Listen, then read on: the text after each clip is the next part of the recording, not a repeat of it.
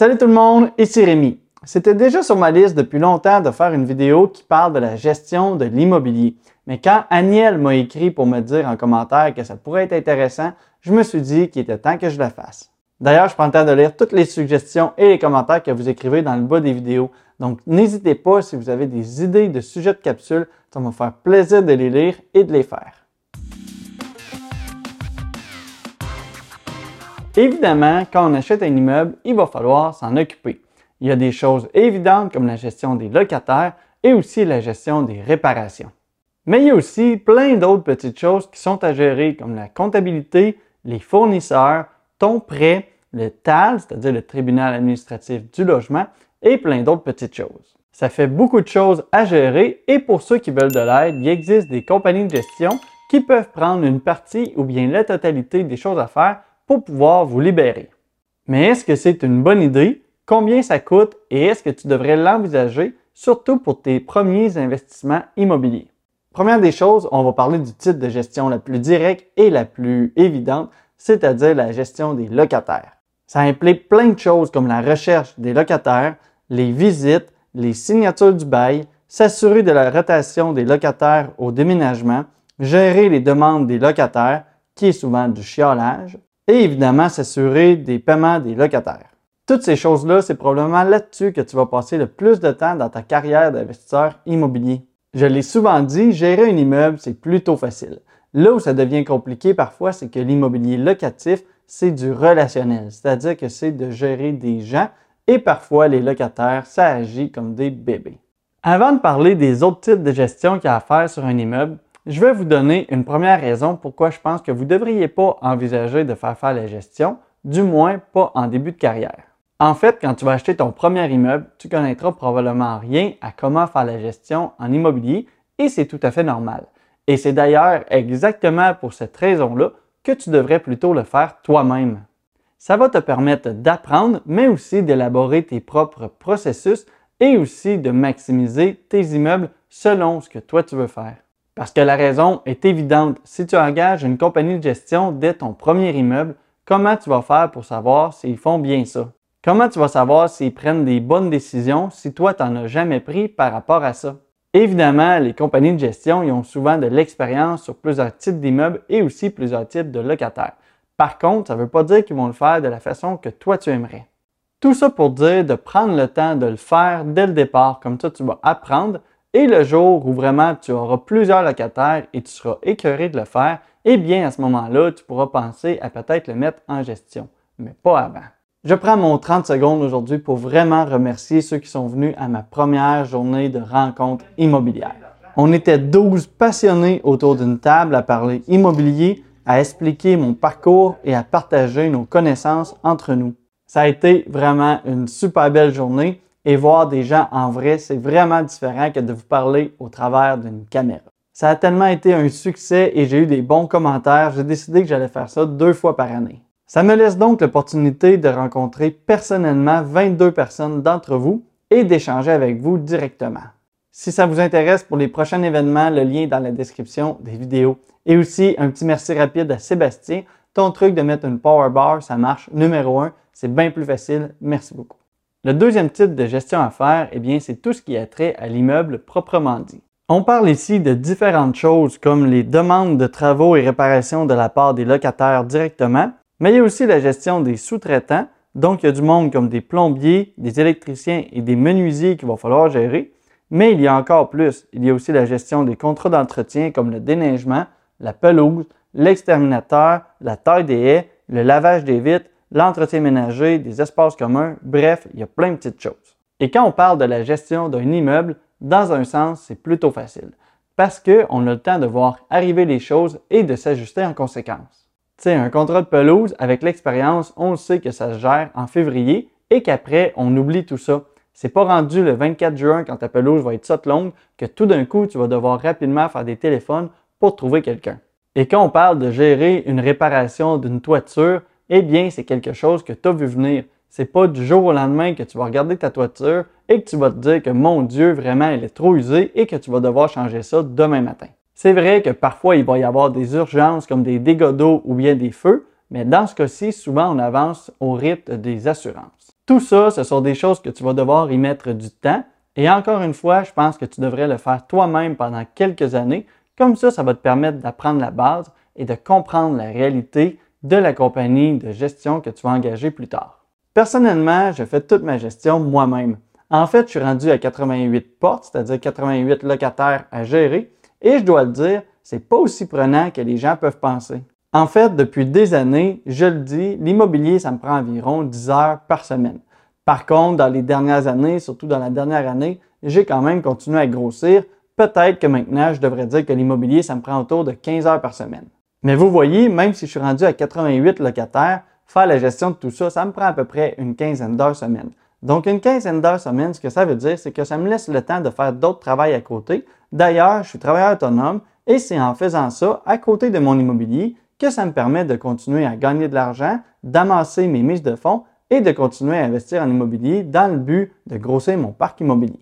De toute façon, j'ai déjà parlé avec quelqu'un qui a plus de 200 portes et qui fait faire sa gestion à l'externe par une compagnie. Ce que la personne m'a dit, c'est que finalement, il passe quand même beaucoup de temps avec le gestionnaire de son immeuble au téléphone c'est-à-dire que parfois, il y a l'impression qu'il passe autant de temps avec le gestionnaire que s'il passait du temps à gérer les problèmes. Évidemment, c'est beaucoup plus facile et il y a de la paix d'esprit quand tu parles seulement à un gestionnaire qui s'occupe de tous les problèmes plutôt que de t'en occuper toi-même, mais quand même, il faut se le dire, ça va prendre du temps. Donc, même si tu fais faire ta gestion à l'externe, on va se le dire, c'est pas tout à fait passif. Le troisième niveau de gestion, c'est tout ce qui a trait avec les choses de bureau. En fait, tu vas devoir faire la comptabilité de tes immeubles, mais aussi la gestion des publicités et l'analyse de la compétition pour pouvoir optimiser tes immeubles. Tu auras aussi les dossiers à remplir pour le tribunal administratif du logement si tu as des mauvais locataires. C'est sûr que dans les choses de bureau, selon nos compétences, on peut arriver à déléguer les choses un petit peu plus vite. Disons que tu es très mauvais avec la comptabilité, casse-toi pas trop la tête là-dessus, trouve-toi plutôt quelqu'un qui va faire ta tenue de livre, qui va faire des beaux documents à la fin de l'année et que tu vas pouvoir envoyer à la personne qui fait tes impôts. Au final, ça ne sera pas très cher et dans les faits, ça va même se payer soi-même parce que en gérant bien tes dépenses, tu vas pouvoir économiser de l'impôt. C'est sûr que si tu délègues tout à une compagnie de gestion, de base, ils vont faire pour toi la tenue de livre. Mais je pense qu'avant de tout envoyer là-bas, tu pourrais commencer en envoyant seulement des petites choses comme justement la tenue de livre et ça va te permettre de garder le reste et d'avoir ainsi un meilleur cash flow. Finalement, une autre chose que tu vas devoir gérer, et ça, tu ne pourras pas arriver à le déléguer, c'est-à-dire que tu vas devoir gérer tout ce qui a trait avec le prêt immobilier que tu as. Donc, il va quand même falloir que tu fasses les rencontres avec la banque, que tu choisisses le terme, le prêt, le taux. Bref, tout ça, ça va être des choses qu'il va falloir que tu te casses un peu la tête dessus. Tu vas aussi devoir gérer le notaire à l'achat et payer certaines factures. Bref, il y a toujours des petites choses que tu vas devoir faire et ce n'est pas aussi passif que d'investir à la bourse. Bon, mais avec tout ça, combien ça coûte d'engager une compagnie de gestion pour gérer ton parc immobilier? Je vais vous dire franchement, comme je fais moi-même ma gestion, je ne sais pas tout à fait combien ça coûte. Mais pour bien comprendre le milieu et évidemment pour vous donner des bonnes informations, j'ai contacté Tristan de la compagnie Imo Solutions qui a bien voulu répondre à mes questions pour pouvoir écrire cette capsule-là? Dans son cas, le coût de faire faire la gestion est entre 5 à 8% et les facteurs qui influencent le prix sont les suivants. Il y a le prix des logements, la qualité ainsi que le type de locataire et le type d'immeuble. On va prendre en exemple un client qui arrive majoritairement avec des beaux logements récents, un beau type de clientèle. Et eh bien, dans ce cas-ci, ses frais de gestion vont être autour de 5 Et si on arrive avec un client un petit peu comme moi qui a des maisons de chambre, donc qui va avoir une rotation un petit peu plus fréquente, des locataires peut-être un petit peu plus à problème, donc il va avoir des problèmes à gérer, eh bien dans ce cas-ci, la gestion va aller jusqu'à 8% On parle ici du revenu brut, c'est-à-dire que si tu as un logement, un 3,5 qui est loué à 1000 dollars par mois, eh bien selon le pourcentage de frais de gestion, tu vas avoir entre 50 et 80 dollars qui va partir pour la gestion. C'est donc non négligeable et c'est un gros morceau, surtout dans un marché actuellement où les immeubles se vendent à gros prix et où souvent on se retrouve avec un cash flow qui est négatif. C'est-à-dire qu'avant même de faire faire la gestion à l'externe, il va falloir sortir de l'argent tous les mois.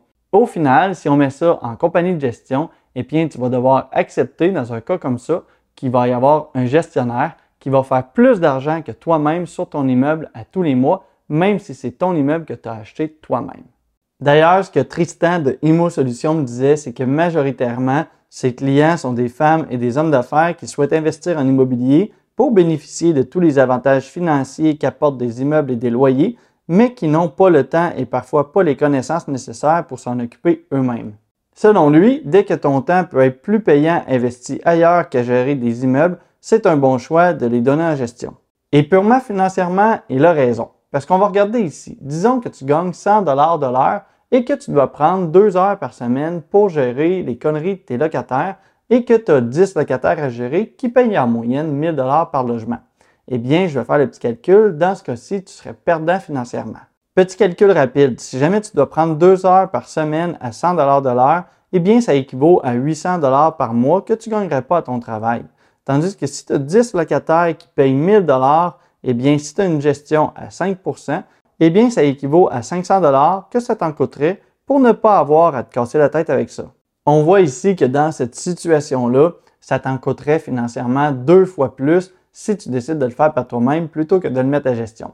Alors dans ce cas-là, c'est une bonne idée de le mettre en gestion. Par contre, évidemment, ce n'est pas tout le monde qui gagne 100 dollars de l'heure. Alors rendu là, c'est à toi de faire tes calculs. Parce que si jamais tu gagnes 22 pièces de l'heure, eh bien dans ce cas-ci, ça pourrait être bien plus rentable financièrement de lâcher quelques heures de travail à chaque semaine à ton travail pour pouvoir faire la gestion toi-même plutôt que de le mettre avec une compagnie.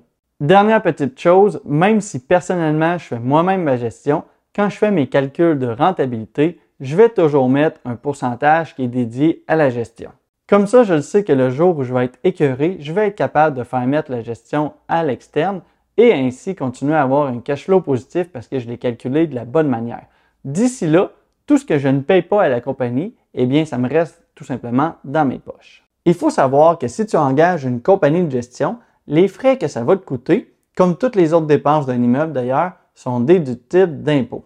Donc, je vous dis maintenant ma perception finale et la chose que je réponds à chaque fois que quelqu'un me demande si c'est bien de mettre ses immeubles à gestion.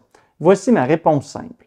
Fais ta gestion toi-même tant et si longtemps que tu peux et que tu veux la faire. Ça va te permettre d'avoir un meilleur cash flow et de continuer à grandir ton parc immobilier. Le jour où tu seras vraiment écœuré de faire tout ça, au lieu de vendre, prends plutôt le temps de le mettre en gestion. Tu vas comme ça garder ton actif et continuer à recevoir des loyers. Et si un jour tes immeubles sont payés, eh bien dans ce cas-ci, pose-toi pas la question, mets ça en gestion. Il va quand même te rester un gros cash flow et tu vas être dans la meilleure position d'un investisseur immobilier, c'est-à-dire que tu vas avoir l'actif, les loyers, mais aucune contrainte. Voilà, si tu veux en apprendre plus sur la finance et l'immobilier, tu peux t'abonner à la chaîne pour voir les prochaines vidéos. Aussi, si tu veux débuter en immobilier, il y a un lien en description qui pourrait t'intéresser. Comme toujours, si tu as apprécié le contenu, tu peux aussi aimer la vidéo pour m'aider avec l'algorithme de YouTube. Merci de ton écoute, bon succès, à la prochaine.